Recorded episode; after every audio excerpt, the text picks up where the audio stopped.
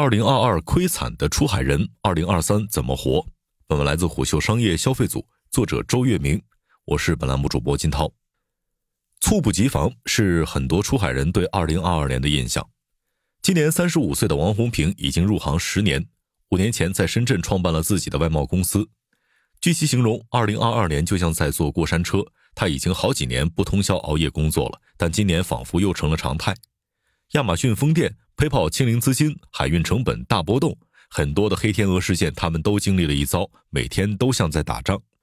王红平并不是孤立，在义乌开办外贸厂十余年的林鑫，在与虎嗅交流的时候，也苦笑道：“今年的白发长得尤其多。”据林鑫描述，二零二二年的传统销售旺季冷淡很多，他的海外客户不敢囤货，不敢下大订单，为了保证厂子的运转和几十位员工的饭碗，他四处找资金和单子。往年不接的小鸡单也成为了香饽饽，在王洪平和林鑫等出海人的心中，二零二三年是否还会如此动荡，是他们最关心的问题。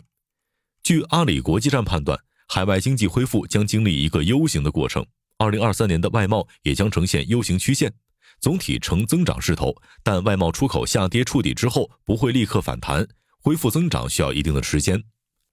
全球最大跨境支付公司之一的拼泡联合创始人卢帅告诉虎嗅，高压之下，一些新业态会冒出来，比如 Temu、Shein 在欧美发展势头迅猛，转型之时，新的化学反应会产生。二零二三年会提供很多的测试机会。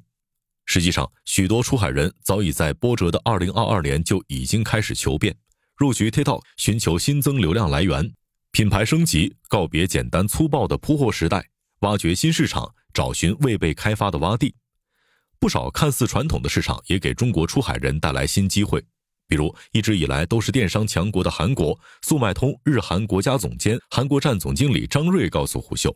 韩国跨境电商领域在过去未被大量商家重视，但第一波入局跨境商家已经吃到韩国市场的红利了。二零二一年对我们来说本是十分漂亮的一年，当时做的新年规划非常乐观。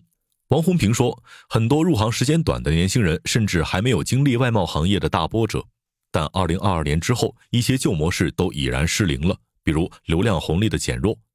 随着欧美国家、苹果公司等隐私政策的不断调整，传统的投放平台，比如 Facebook、Google，越来越投不准。在与多位跨境电商从业者交流的时候，他们都会提到投放成本越来越高，但带来的精准客户却越来越少。”很多时候，连简单的男女性别也没法区分，这也导致他们原有的投放策略失效。卢帅告诉虎嗅，过去十年，整个流量盘子的增长都是十分迅速的，分到每个商家手上的流量也没有被稀释。但自二零二一年底开始，就已有趋势，流量增长逐渐减弱，新进入者已经很难享受到流量红利，靠流量红利套利的商业模式也很难行得通。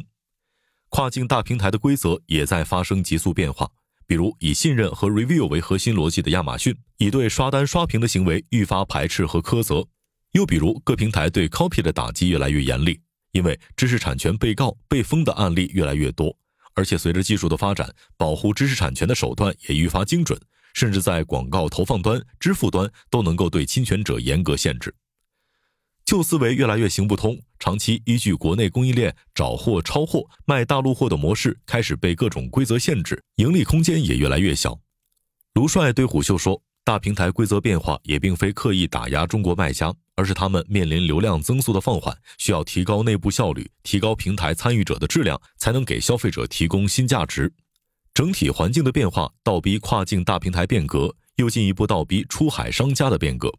浸染在旧模式的出海人会面临残酷的淘汰，但相较于传统的外贸市场，数字化外贸仍是最确定的增量。据阿里国际站数据，横向来看，各国市场的数字化渗透率仍然较低，而且不均衡。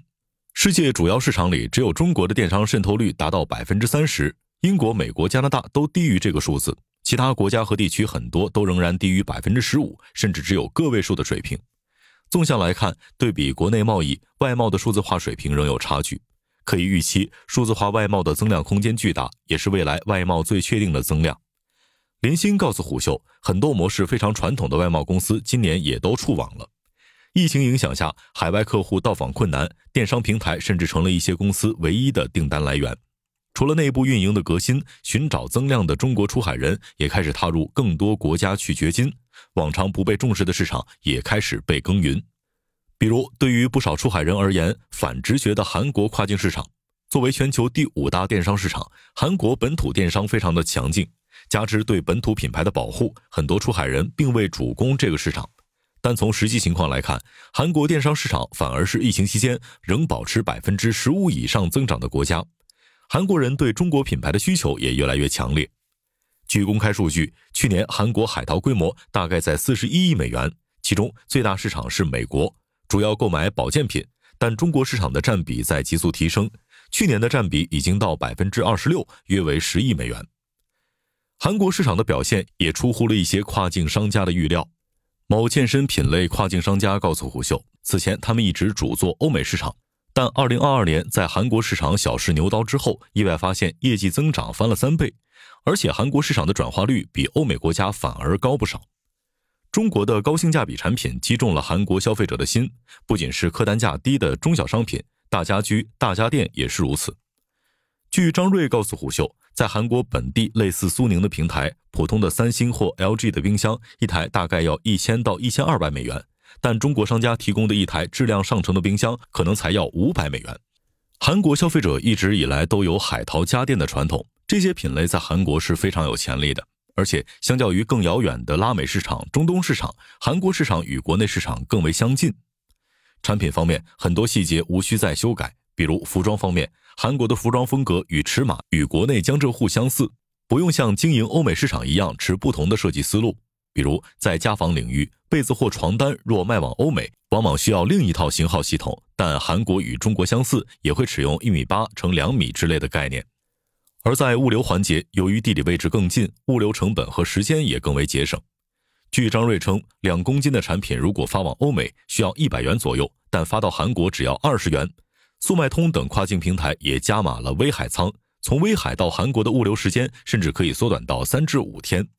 当然，进入新市场必然要面临新的挑战，比如韩国消费者非常注重产品的颜值。许多做传统外贸的公司往往只注重产品的功能就可以了，但在韩国还远远不够。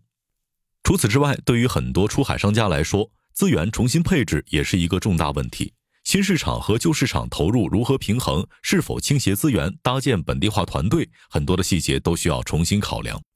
二零二三年浸染在旧套路和旧市场的出海人，或许会面临更大的风浪，向更广阔的土地迈出脚步，或许是必然的选择。商业洞听是虎嗅推出的一档音频节目，精选虎嗅耐听的文章，分享有洞见的商业故事。我们下期见。